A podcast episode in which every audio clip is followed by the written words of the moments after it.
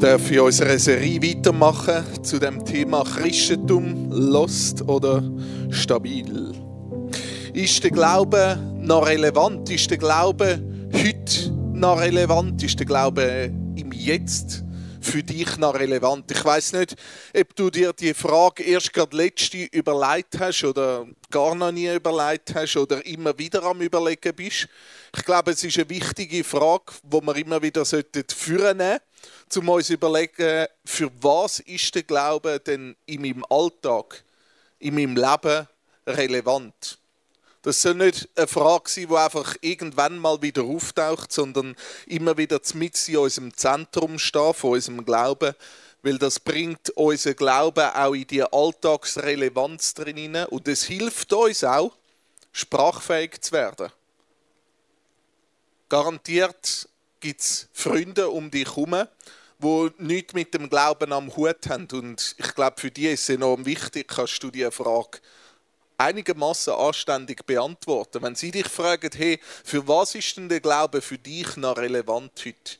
Ist das nicht ein antikes Möbelstück, wo eigentlich entsorgt werden und irgendwie schon längstens im Museum gelandet ist, vielleicht noch? Oder für was ist es?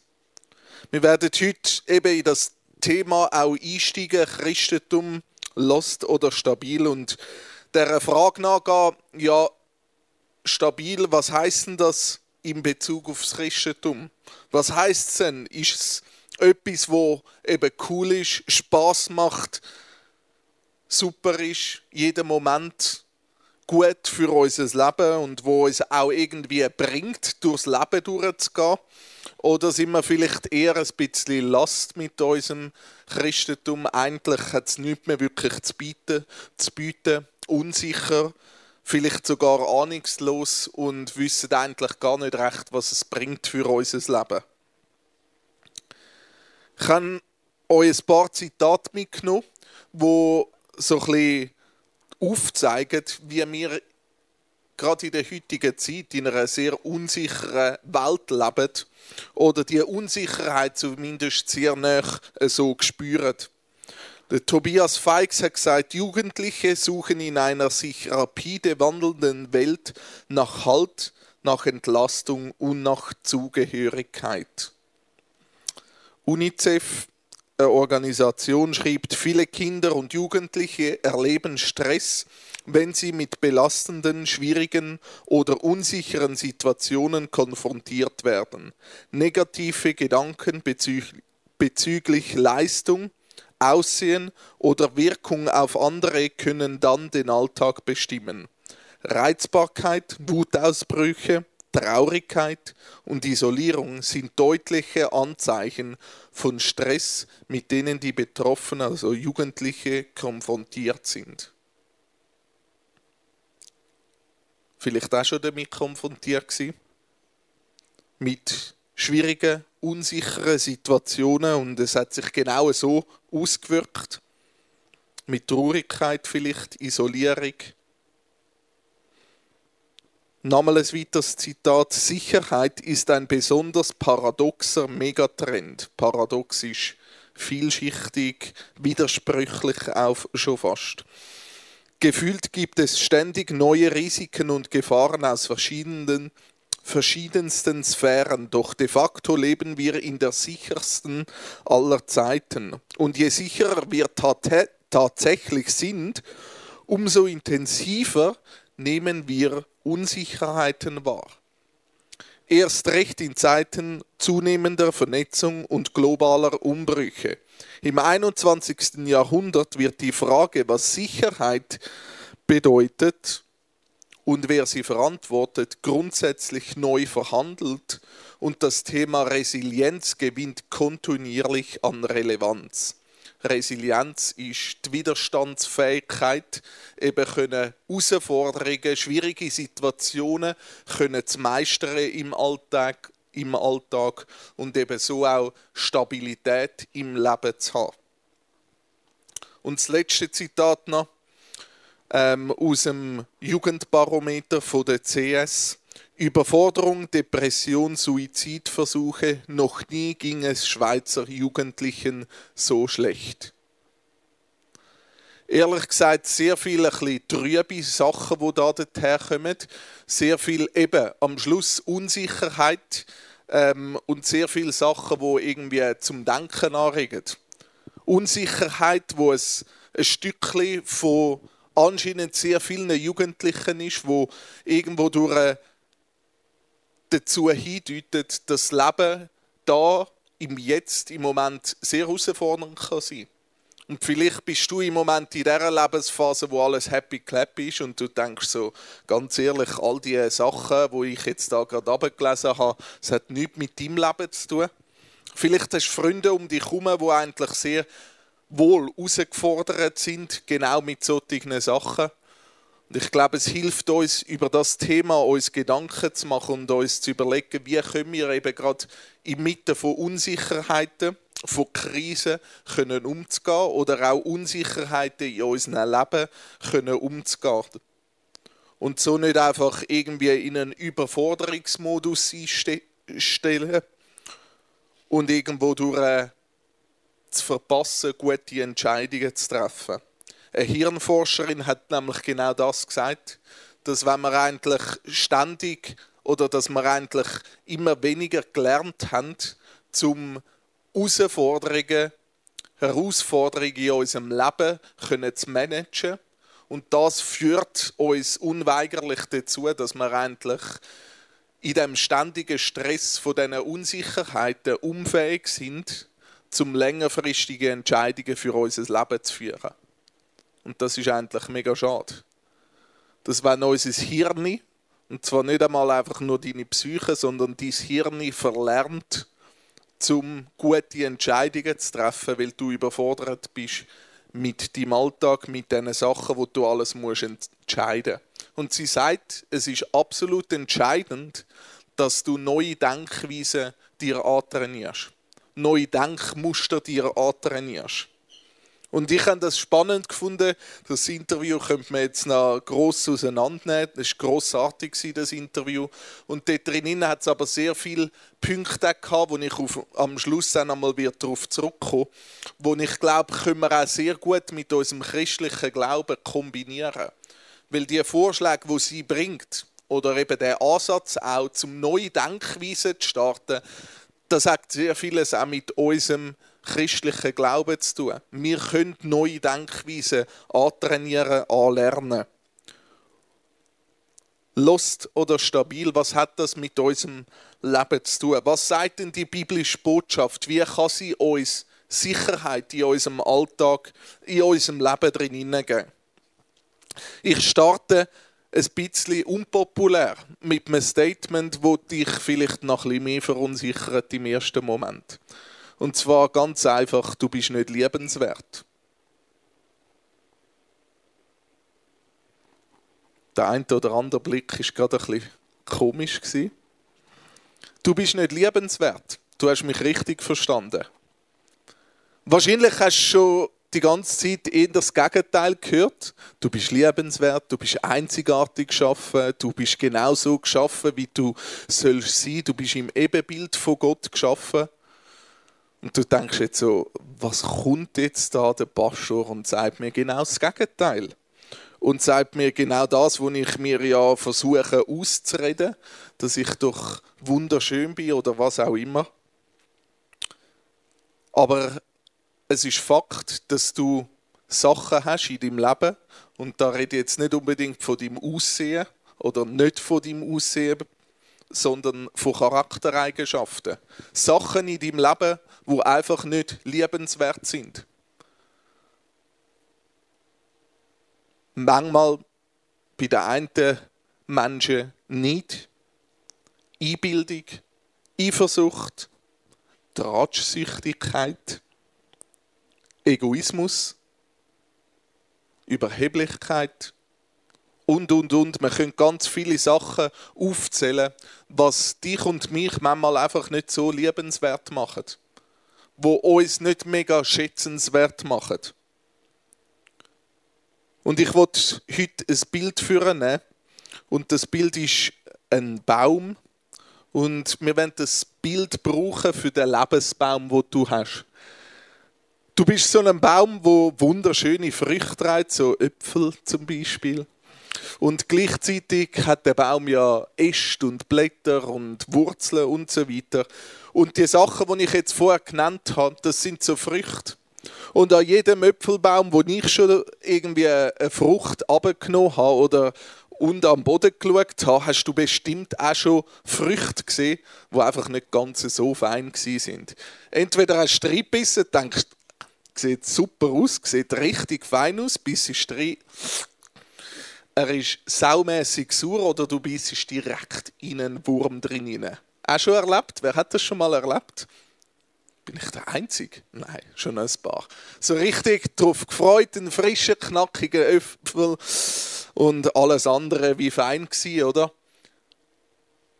Und unser Lebensbaum, unser Leben bringt ganz unterschiedliche Früchte hervor. Und es gibt Sachen in unserem Leben, wo eben auch so faule Früchte drin hängen. Zum Teil Sachen, die einfach nicht so mega schön sind. Zum Teil sind es mehr als nur einfach Früchte, sondern ganze Äste, die nicht mehr so gesund sind oder Wurzeln, die schon nicht mega gesund sind, die verwurmt sind oder die angefressen worden sind. Und das gehört zu unserem Leben. Und was Schöne daran ist, ist, im Johannes 3,16 steht, denn also hat Gott die Welt geliebt, dass er seinen eingeborenen Sohn gab, auf dass alle, die an ihn glauben, nicht verloren werden, sondern das ewige Leben haben. Er hat dich geliebt, er liebt dich. Und gerade weil du so unliebenswert bist. Und ich glaube, das ist ganz eine wichtige Botschaft, wo wir eben ab und zu auch wieder hören müssen. Gott liebt dich, gerade auch mit deinen unliebenswerten Seiten. Nicht einfach, weil du perfekt bist. Gott ist nicht einfach für die die gekommen, sicher sind im Leben, die vollkommen sind, die das Gefühl haben, sie haben alles gemeistert im Leben und alles im Griff haben, sondern Jesus hat seinen Sohn geschickt, gerade für die Menschen, die gesagt haben, sie gehören zu den Schwachen. Für die Unvollkommenen, für die Überforderten im Leben, für die Menschen, die sagen, ich brauche Hilfe im Leben. Und für das ist Jesus gekommen. Für deine Fehlerhaftigkeit, für meine Fehlerhaftigkeit, für das ist er am Kreuz gestorben. Nicht, dass du irgendetwas musst leisten musst, nicht, dass du irgendetwas musst vollbringen und irgendwie dir möglichst viel Mühe musst geben im Leben, dass du ihm kannst gefallen und dass du kannst gerettet sein und dir kannst sicher sein. Nicht, weil du möglichst wenig Fehler machst in deinem Leben und möglichst versuchst, ein perfektes Leben zu führen, und möglichst ein guter Stift in deiner Lehre zu sein, wo alles richtig macht im Leben und alle Lösungen richtig beantwortet, sondern weil du gerade unperfekt bist, liebt dich Gott.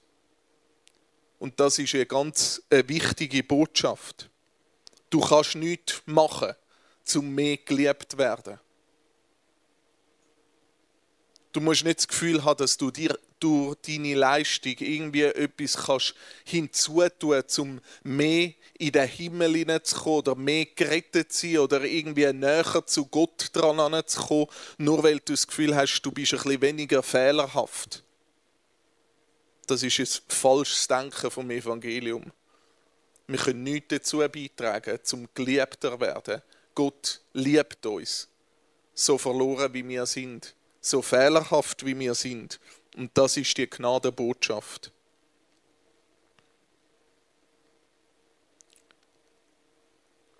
Ich weiß, wenn ich in die Runde hineinschaue, dass es ganz viele Menschen da drinnen gibt, die unsicher sind mit sich selber. Unsicher, wie sie bei anderen ankommen. Unsicher, ob sie genug schön sind.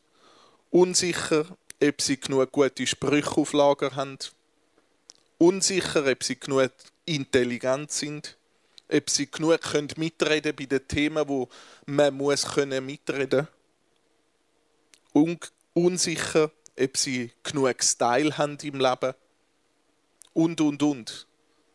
Ganz viele Unsicherheiten prägen unser Leben, wenn wir einfach mal unser Leben reflektieren.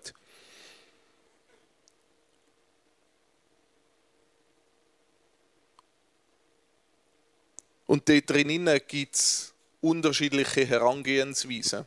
Und wie ich vorher am Anfang von dem Moment, dass du unliebenswert bist, gesagt habe, ist ein bisschen unpopulär, sagt man nicht, oder? Man sagt das Gegenteil. Du bist liebenswert. Du bist schön. Du bist perfekt geschaffen. Du bist genau so geschaffen, wie du musst sein. Und das sind nicht falsche Aussagen, versteh mich nicht falsch. Du darfst die auch weiterhin an deinem Spiegel haben, wenn du das hast. Du darfst die Bibelvers weiterhin für dein Leben brauchen, wenn dir das etwas bringt in deinem Leben. Aber es ist wichtig, dass man lernt, neue Denkansätze zu lernen und weiterzugehen wie einfach nur das. Weil das Evangelium hat mehr zu bieten. Die Hirnforscherin hat gesagt, eben gerade dann, wenn eigentlich unser Hirn in Überforderungsmodus kommt, also wenn deine Sachen, wo du gelernt hast, eben mal überfordert werden. Also wenn du eigentlich immer gelernt hast, du bist hübsch, du bist hübsch, du bist hübsch, und dann kommst du in eine Situation, wo du merkst, du bist verunsichert, dann schaltet eigentlich dein Hirn gewisse Mechanismen aus. Und darum ist es entscheidend wichtig, dass du neue Denkansätze dazulernst und nicht einfach nur auf einzelne Sätze fixiert bist. Das Evangelium hat mehr zu bieten als nur ein Satz. Du bist einzigartig und geliebt, sagt nämlich auch, du bist einzigartig und geliebt, trotz deiner Schattenseiten. Trotz deiner Sachen, die nicht schön sind. Trotz deiner unglänzenden Seiten, wo vielleicht im Moment gar noch niemand sieht. Und du vielleicht jedem Einzelnen willst verbergen und willst verdecken, dass auch ja niemand irgendwann sieht. Oder auch diesen Sachen, wo du gar nicht weißt, dass sie gar nicht so schön sind. Spätestens, wenn du einen Partner oder eine Partnerin hast oder wenn du Menschen ganz nah an dich anlässt, merkst du, dass du Sachen hast in deinem Leben, wo andere Menschen nicht mega cool finden. Und je näher dass du eine Person kennenlernst, wirst du feststellen, dass Sachen, wo du eigentlich das Gefühl hast, die sind völlig normal und das ist ganz richtig, so wie du es machst, merkst du so, es irgendwie tickt die andere Person ganz anders. Und das, was du für richtig haltest, das ist gar nicht einmal so richtig vielleicht und vielleicht sogar falsch oder vielleicht gar nicht ganz so gesund, wie du das managst. Das gehört dazu. Im Leben entdecken wir immer wieder neue Schattenseiten an uns. Und das ist anstrengend, ehrlich gesagt. Das verunsichert im ersten Moment. Aber Schöne, und das ist die geniale Botschaft eben an der Bibel, dass sie ein Ja hat auch zu diesen Schattenseiten. Dass Gott nicht dann wegschaut und sagt, oh, also dort, ah, dort kann ich nicht anschauen. Sondern genau dort schaut Gott an und sagt, ist zwar scheiße, aber ich liebe dich gleich. Und das lernt uns, uns anders anzunehmen. Die Seiten nicht müssen zu verdecken, nicht zu verheimlichen, vor mir selber zuerst einmal und auch vor anderen Leuten nicht zu verdecken. Das lernt mich, können Fehler zuzugeben. Auch wenn das schwierig ist. Sachen können zuzugeben, die mich herausfordern, die ich schwierig finde, wo das Leben manchmal nicht so einfach scheint, wie es manchmal scheinen mag. Und Gott herzugeben. Und dort neue Freiheit drin zu entdecken. Im 2. Korinther 3,17 heißt es: Und wo der Geist des Herrn ist, da ist Freiheit. Wir alle aber spiegeln mit aufgedecktem Angesicht die Herrlichkeit des Herrn wider. Und wir werden verwandelt in sein Bild von einer Herrlichkeit zur anderen von dem Herrn. Der Herr ist der Geist. Ist ein bisschen eine komplizierte Übersetzung. Was der Bibeltext sagen ist, dort, wo der Geist vom Herr ist, da ist Freiheit. Also, dort, wo du in die Gegenwart von Gott drin kommst. Und nochmal, kein Abhiss an die Bibelvers, aber nur schnell einen Bibelvers durchlesen ist nicht um unbedingt in die Gegenwart von Gott drin zu kommen, sondern dort, wo du deine Schwachheit, deine Herausforderung in der Gegenwart von Gott, in einem Gottesdienst, in einer Worship-Zeit, in einem Spaziergang vielleicht mit Gott teilst, angehst und sagst, Gott, da bringe ich all meinen Scheiß von meinem Leben. Da kann er anfangen zu wirken. Und dann heißt es in diesem Bibelvers, und das ist das Wunderschöne, du musst eben nichts leisten, sondern Gott fährt an, dich ins Ebenbild zu versetzen. Weil du dich Gott angibst, fährt er nach dies nach anfangen, dich zu verändern. Und das ist ein wunderschöner Prozess. Es braucht zwar einen Schritt von uns in die Gegenwart drinnen, den Schritt uns anzugeben, aber nicht aus einer Leistung, weil ich dann irgendwie muss schaffen und machen und tun, sondern weil ich mich hingebe, kommt Gott und verändert mich. Weil ich den Schritt machen und sage, Gott, verändere du mich, fährt er an meinem Herz an diesen Früchten arbeiten, die noch schlecht sind. Und es entsteht eben viel mehr, du kannst das Bild nochmal äh, zeigen, es entsteht eine Wurzelbehandlung. Wir können auf die Wurzeln schauen, dort, wo vielleicht ungesunde Sachen anfangen wachsen, dort können wir daran arbeiten und die tatsächlich verändern und nicht einfach oben die Frucht abreißen und wieder wegwerfen und das nächste Mal, wenn eigentlich wieder so ein Gedanken aufkommt, ist schon wieder so eine blöde Frucht rum, die ich wieder muss und entsorgen muss. Nein, wir fangen an, unser Denken, unser Innere mit drinnen zu verändern. Und das gibt uns Stabilität. Weil das führt uns unweigerlich zum Kreuz, zu Jesus. Immer wieder in die Gegenwart von Jesus drinnen. Und das ist unsere Stabilität. Dort, wo wir die Gegenwart, die Sicherheit bei Jesus suchen, das gibt uns Stabilität im Leben.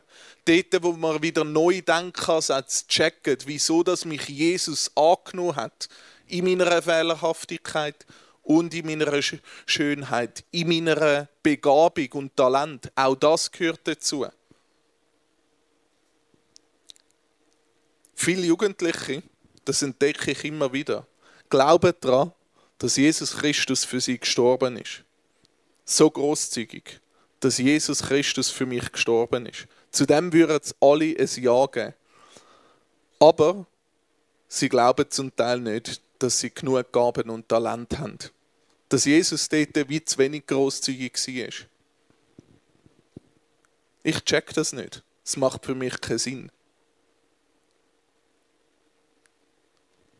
Frag dich mal, ob du in deinem Leben wirklich kannst sagen, du bist reich beschenkt worden. Du hast genug in dein Leben bekommen. Gerade wenn du eifersüchtig bist. Auf der links, rechts neben dir oder jemand in deiner Small Group, wo du denkst, der macht alles viel besser und kann besser und so weiter. Gott hat dich so reich beschenkt mit Gaben und Talent in deinem Leben. Er hat dir genug gegeben.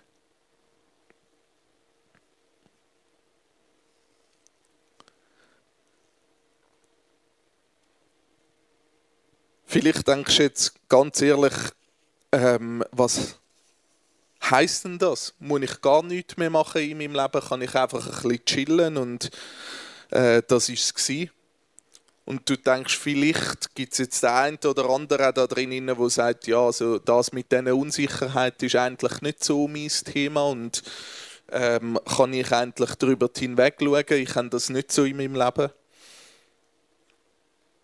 im Römer 12, Vers 1 steht, weil ihr Gottes reiche Barmherzigkeit erfahren habt, fordere ich euch auf, liebe Brüder und Schwestern, euch mit eurem ganzen Leben Gott zur Verfügung zu stellen.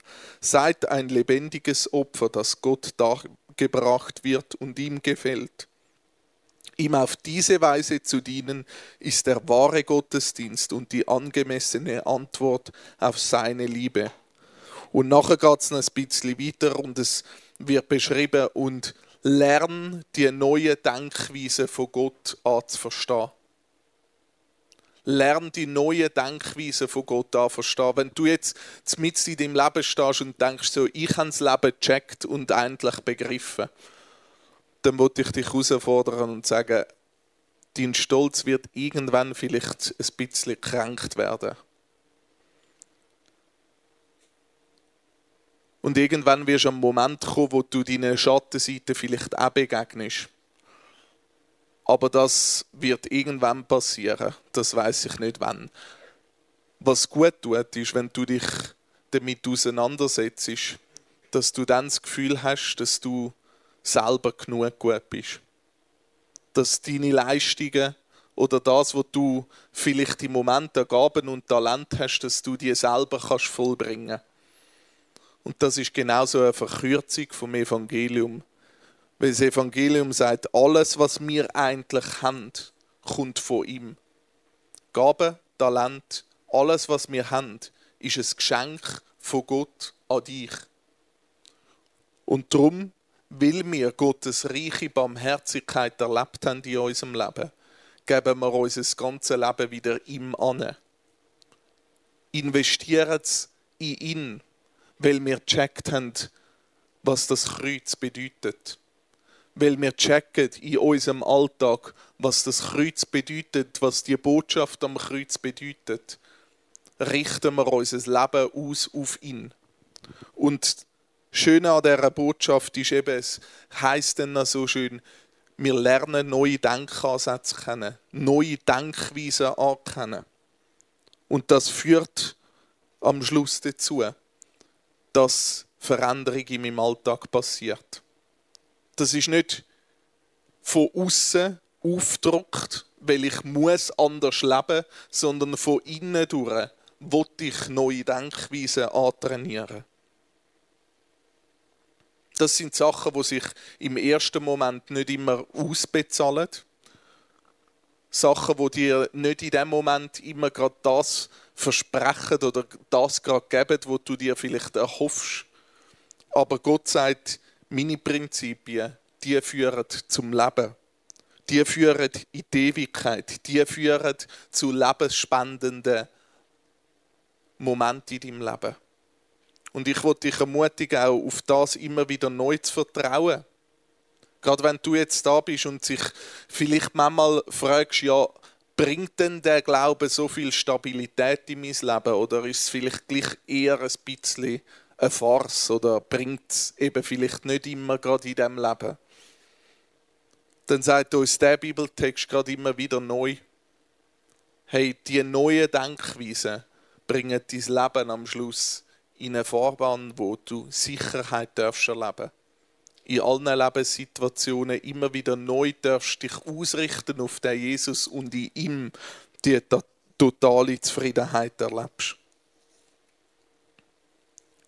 Ich komme zum Schluss unter dem Wort stabil und wie ich vorher gesagt habe, die Dame, wo äh, die Hirnforscherin ist, die hat drei Punkte äh, so beschrieben, was uns kann helfen eigentlich eben in der Art und Weise können vorwärts zu gehen und andere Denkansätze können zu haben. Und er, sie bringt als erstes bessere Fragen zu stellen. Das hat mir sehr gut gefallen.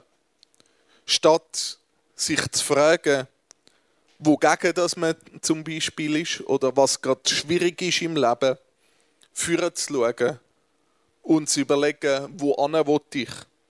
Was will ich erreichen? Wo will ich hin? Was sind vielleicht auch die Gefühle, die in mir innen aufkommen? Eben bei dieser Wurzelbehandlung anzusetzen und zu überlegen, hey, wenn ich verunsichert bin, wenn so Momente in meinem Leben erscheinen, wo ich vielleicht traurig bin oder vielleicht auch eben zerstört bin und nicht recht weiß, wo an und was mit mir vorgeht. Fragen zu stellen, von wo kommt das? Das Zweite ist, mit Menschen in eine, in eine Diskussion zu kommen, andere Denkansätze kennenzulernen, Menschen anzuvertrauen, deine Schwächen, deine Schattenseiten anzuvertrauen und dich zu öffnen und dann mit anderen Menschen in Diskussion kommen, was einem vielleicht helfen kann, um einen Schritt weiterzukommen. Ich glaube, für das sind Small Groups ein hervorragender Ort, aber vielleicht ist es auch einfach mal ein Einzelgespräch mit einem Small Group Leiter, Leiterin oder mit jemandem von uns Pastoren oder irgendjemandem, wo du dich kannst anvertrauen und dein Herz kannst aufmachen. Und das Dritte ist Geschichten erzählen, sagt sie. Geschichten erzählen, wie du Erfolg gehabt hast. Erlebnis gehabt hast, wo du Durchbrüche erlebt hast, wo du gemerkt hast, da bist du zu einem gesunden und glücklichen Mensch geworden, wo du zufrieden bist oder wo du eben mit in der Unsicherheit Sicherheit gefunden hast. Und das ist auch so ein göttliches Prinzip eigentlich. Sie verbindet es da mit etwas sehr hirnmäßigem, aber da, das ist eigentlich das Tiefste in der Bibel verankert, wo es heißt, hey, wir sollen uns erzählen, was Gott gut in unserem Leben da hat. Und ich glaube, das können wir wieder mehr kultivieren in unserem Leben. Einander erzählen von den kleinen, von den grossen Sachen, was Gott in meinem Leben, durch mein Leben, durch tut. Und wir werden vielleicht voneinander anfangen zu profitieren. Im Hangout vielleicht weniger darüber reden, wie die Woche gerade war, wie streng das sie war, sondern welchen Erfolg dass ich vielleicht hatte, wo ich vielleicht Gott in meinem Alltag erlebt habe, wo ich vielleicht ihn gehört habe oder vielleicht einen kleinen Hinweis von ihm erlebt habe. Und so wieder neue Hoffnung auch für meinen Alltag können schöpfen. Im Johannes 10,10 10 steht Ich aber bin gekommen, das Leben in Fülle zu bringen. Jesus ist gekommen, zum Leben in Fülle zu bringen. Die Sicherheit ist eine Sicherheit, wo Jesus dir geben will. Und sie ist immer wieder herausgefordert, die ganz vielen anderen Sachen in Tools und Tricks von unserem Leben zu finden. Aber das, was er tatsächlich immer wieder ruft, ist, komm zu mir. Komm in meine Gegenwart. Komm in meine Nähe. Und lerne wieder neu mich kennen als Jesus.